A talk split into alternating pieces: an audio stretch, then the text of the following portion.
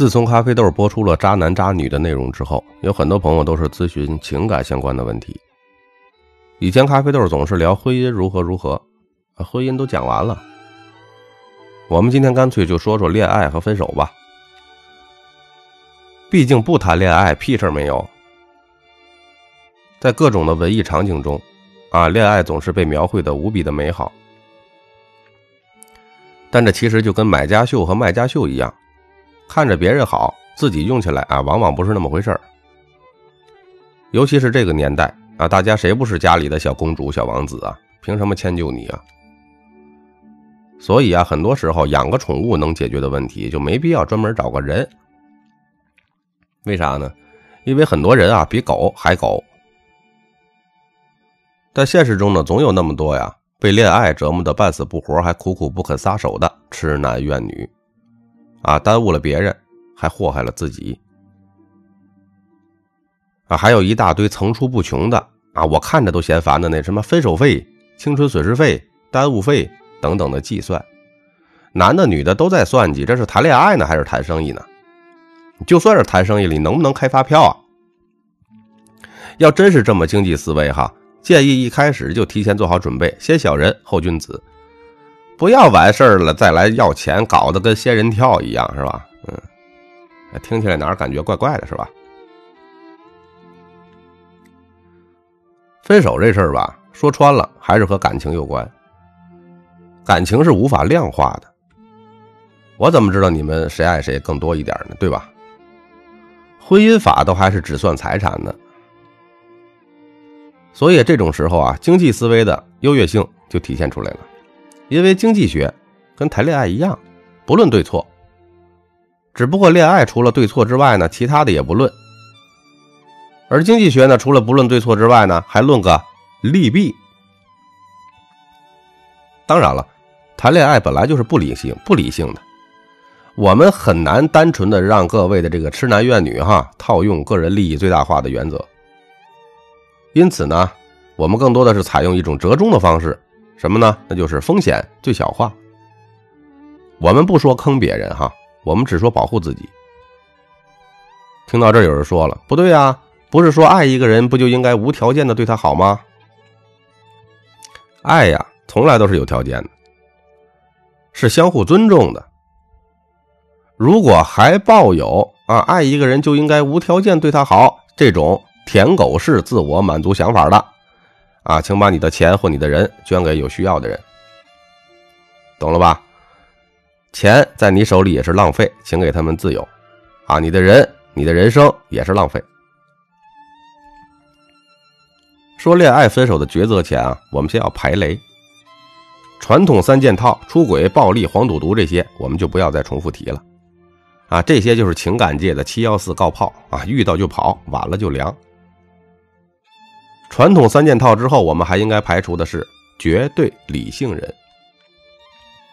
尽管我们提倡在恋爱中运用理性人的概念做风险评估，但需要明确的一点就是，我们首先最应该排斥的就是在恋爱中完整运用理性人的概念，给自己做到收益最大化的人。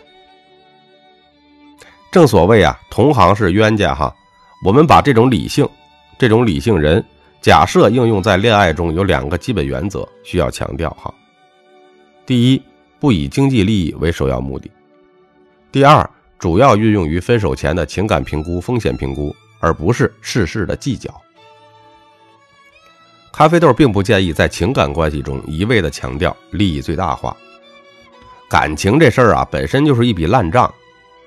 如果一个人真能够在感情上真的做到纯粹的，利益最大化了，那绝对的渣男渣女无疑呀。跟他们谈恋爱不存在降低风险的可能，不被坑出屎都算你拉的干净。当然了，如果有那种只骗身子不骗钱的渣女啊，请介绍给我，我身边有一大堆老实人正嗷嗷待哺呢。其实除了渣男渣女以外，还有另一种最大的可能就是妈宝。什么叫妈宝啊？就是妈妈的宝贝。就我所了解哈，所有的妈宝中，除了少数的童年缺陷啊影响产生的天然妈宝以外，其他的基本都是躲在老妈身后的极致利己主义者。我说的不分男女哈，什么妈宝男、妈宝女，不分男女啊，都包含在内。跟这些妈宝们谈恋爱啊，他的妈妈在你们的关系中二十四小时是无处不在的，尽管你都不一定见过他妈，甚至他到底有没有妈都不一定。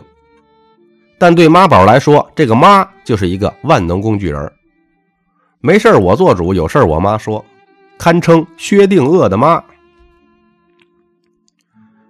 实质上，那些所谓的妈宝们，只是在关于切身利益的时候，用他妈做了一个挡箭牌而已，挡住了全部的不利因素，做到了在零风险和高收益之间的反复横跳，从而实现了收益最大化。比如说什么，我妈说了，女孩子不能随便出去抛头露面；我妈说了，男孩子就该买车买房写我名字，哪用女孩子出钱啊？我妈说了，你爸妈留在身边也没用，让他们出完买房钱就回去吧。建议所有的适龄青年们都可以来找咖啡豆做一下情感培训。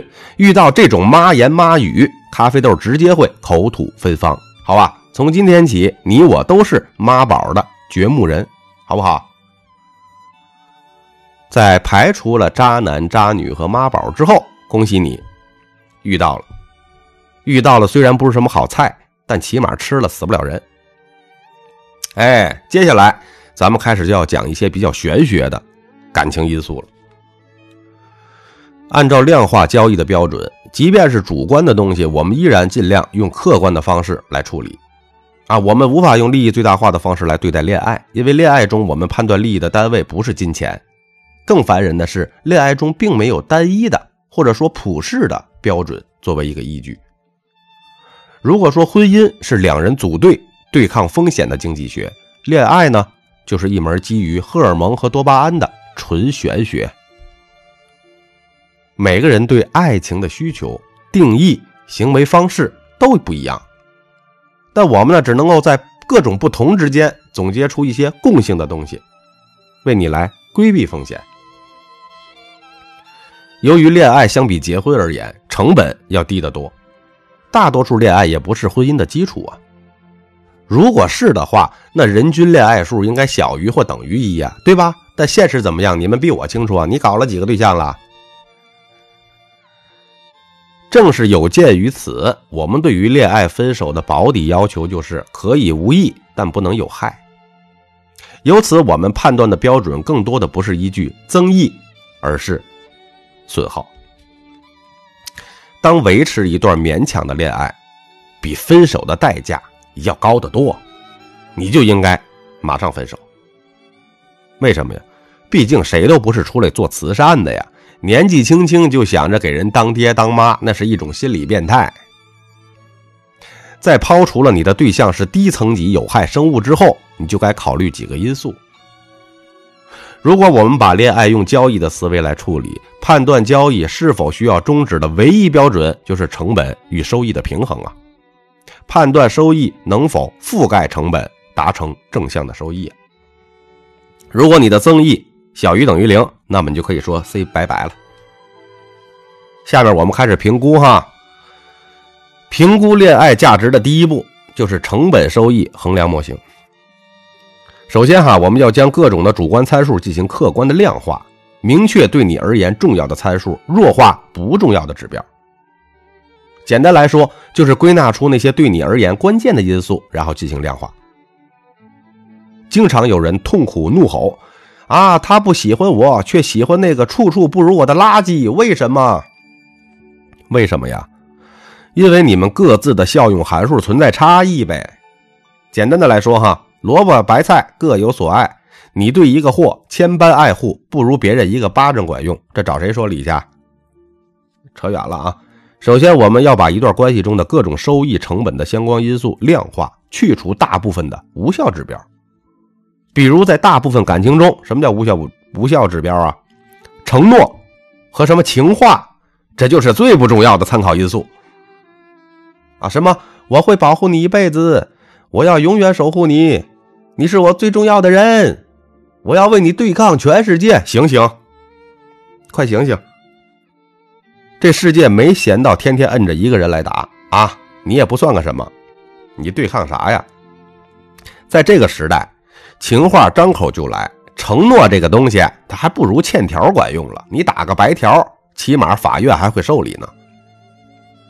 像这种骚包的情话，哈，一不花费任何成本，成本；二没什么卵用；三等真的需要用的时候，你也不一定找得到人。啊，基本作用就等同于锤粉的，下次一定，下次一定，信了你就你就傻逼了。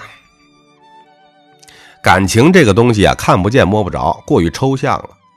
我们要具体分析，就要把抽象的概念具象化。比如有一些个词儿哈，比如我们把陪伴、啊成长、忠诚、快乐、尊重啊经济利益、生活便利啊被爱的感觉、自信心啊这些词儿，这些呢能给你带来愉悦感或者是实际收益的，我们称之为幸福指数。哎，归入收益这一栏把什么呢？把那个浪费时间、经济支出、不必要的精力消耗、打击感、争吵的痛苦、无效沟通、恶意揣测，把这些给你带来负面的效果，需要耗费时间、精力以及经济支出的，我们称为痛苦指数，归入成本的一项。然后你自己给这个东西做一个评分卡，比如啊，自信心这一项加五分，浪费浪费时间这一项减三分，等等的。你随意按照自己的标准来打都可以，因为这个是只属于你的，懂吗？每个人都不一样的，关键是你得要有评分卡呀。更关键的是你要真实面对自己的内心呢。假如我是一个女孩子，我就是享受男孩子为我花钱，那就一定要在相关指标加上权重。假如我是一个男孩子，我就是喜欢绿茶大波浪，那一定也在这项上加上权重。你可以骗所有人。但自我评估的时候不能自己骗自己，反正你这个打分也不会对外，对吧？当你有了评分卡之后，评完了，我们就建立了一个最简单的成本收益的模型。评估恋爱价值的第二步是恋爱投产比的横向对比，你个人的付出与收获的对比。如果有做过电商的朋友们哈，你可以简单的理解成投产比，也就是说我们常说的 ROI。恋爱的情况下，因为参数太多了，我们取最简单的时间来做基础计量标准。假设五个月的恋爱，对吧？合计一百五十天，你用了一百天在哄人、忍让、道歉，让自己痛苦不堪，这就属于投入。剩下五十天呢，在开心快乐。当然了，还发生了一些不可描述的事儿，这个呢是属于产出。假设其中的单位效益相等。也就是说，一天的快乐跟一天的痛苦对等啊！我知道很复杂啊，大家别钻牛角尖。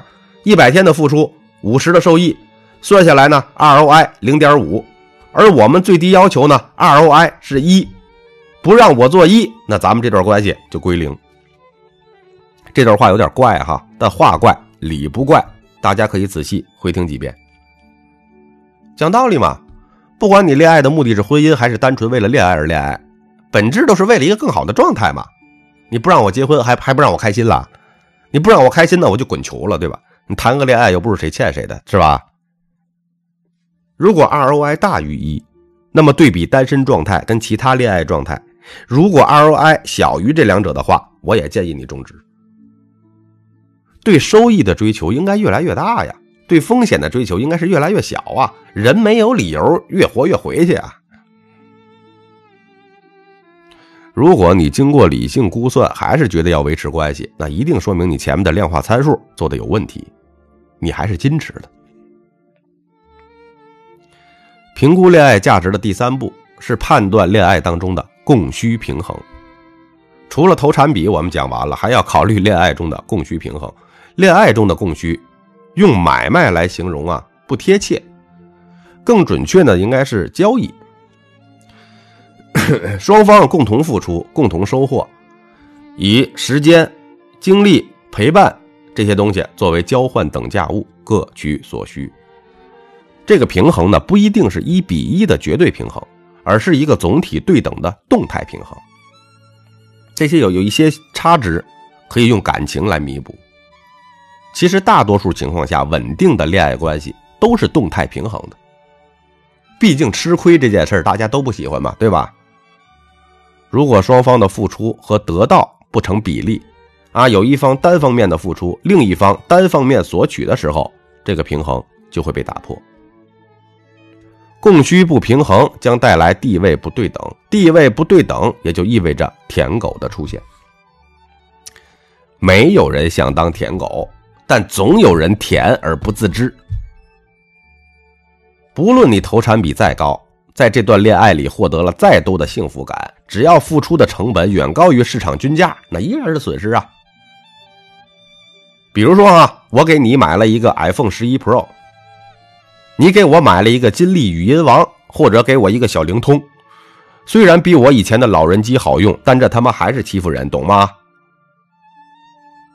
听到这儿，或许有朋友会问了，这不就是那些渣男渣女和妈宝吗？不是的，这跟直接求财的渣男渣女不一样，因为大部分恋爱中一方疯狂索取的深层诉求，并不是钱。而是满足自己对于恋爱的一切不合理的幻想。简单的来说，哈，通俗点来说，他们或许不一定是渣，但是是真的作。从某种程度来说，作比渣更他妈可怕，因为渣他只要钱，作他可以要命。典型的表现呢，就是比如什么安全感，对伴侣的要求是不许喝酒啊。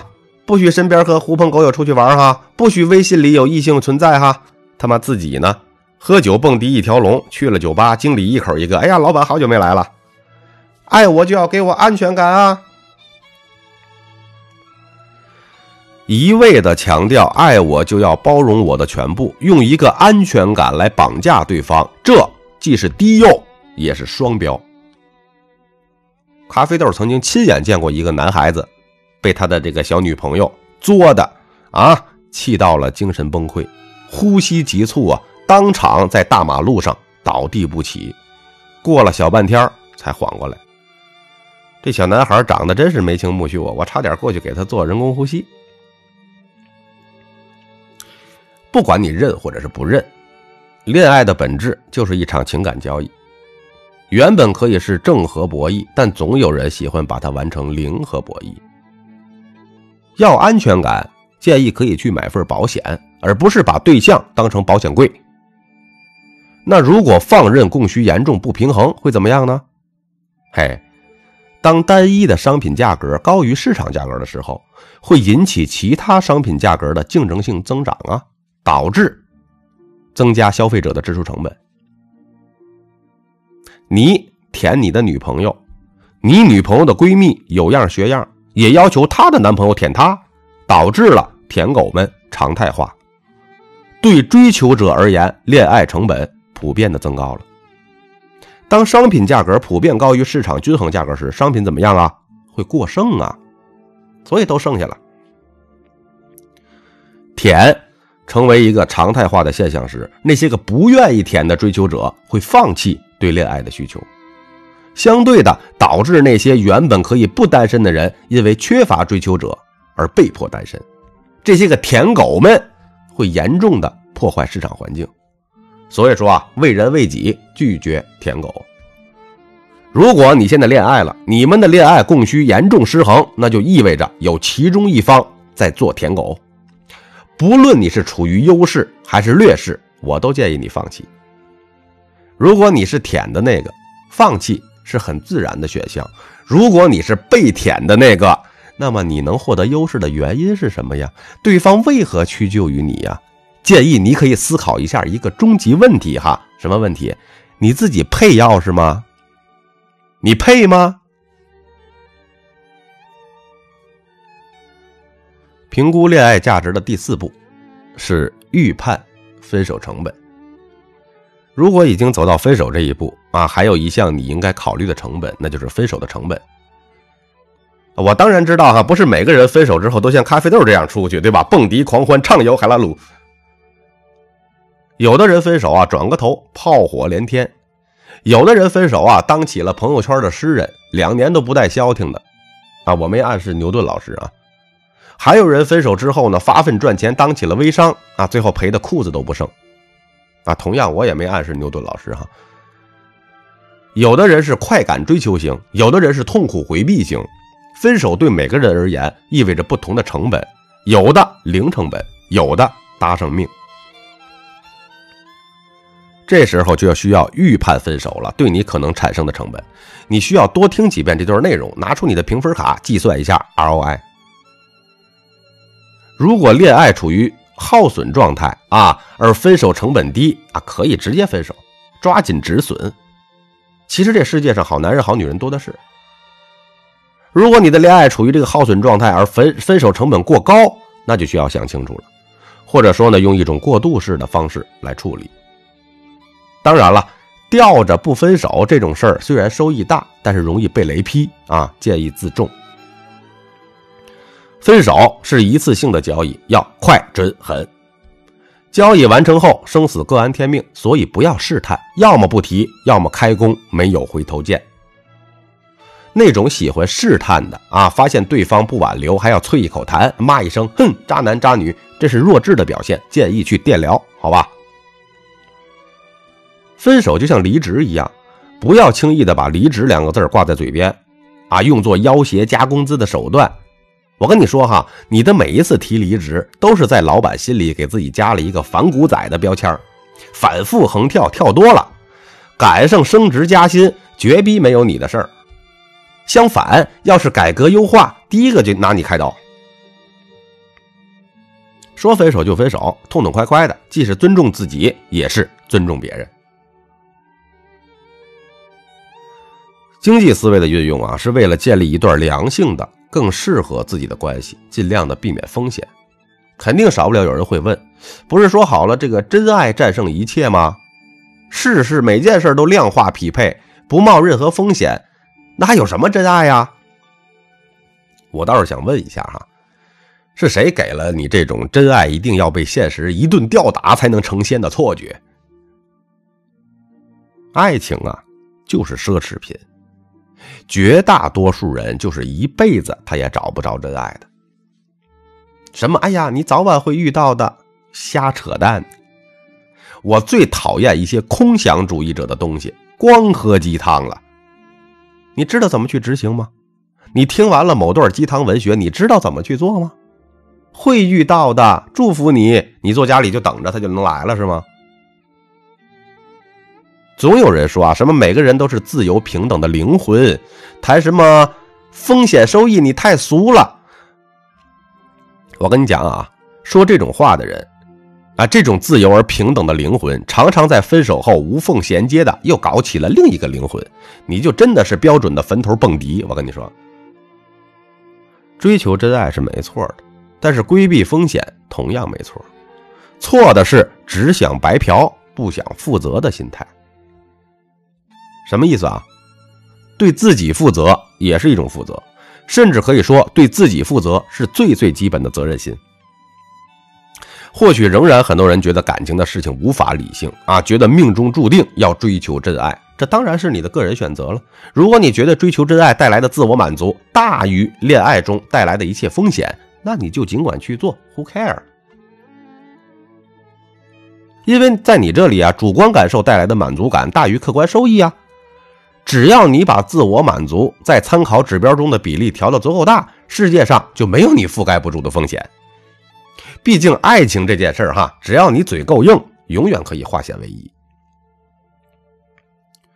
最后我还想多说几句哈，尽管我们讨论的前提都是把感情用一种量化的思维在讨论，说的好像爱情在这个时代已经不存在了一样啊，但是爱情呢是存在的，毫无疑问，只不过呢需要用心。去找咖啡豆呢，也希望很多年轻的朋友们能遇到爱情，体验一下爱与被爱，在被现实的痛苦捶打之前，先体验一下世间的美好。心中有火了，才能好好的跟着操蛋的世界来场战斗。情啊，爱呀，都是少不更事但少不更事也不是什么坏事我是作者三百六十五天咖啡豆，如有收获，请您订阅、转发专辑，感谢您的收听。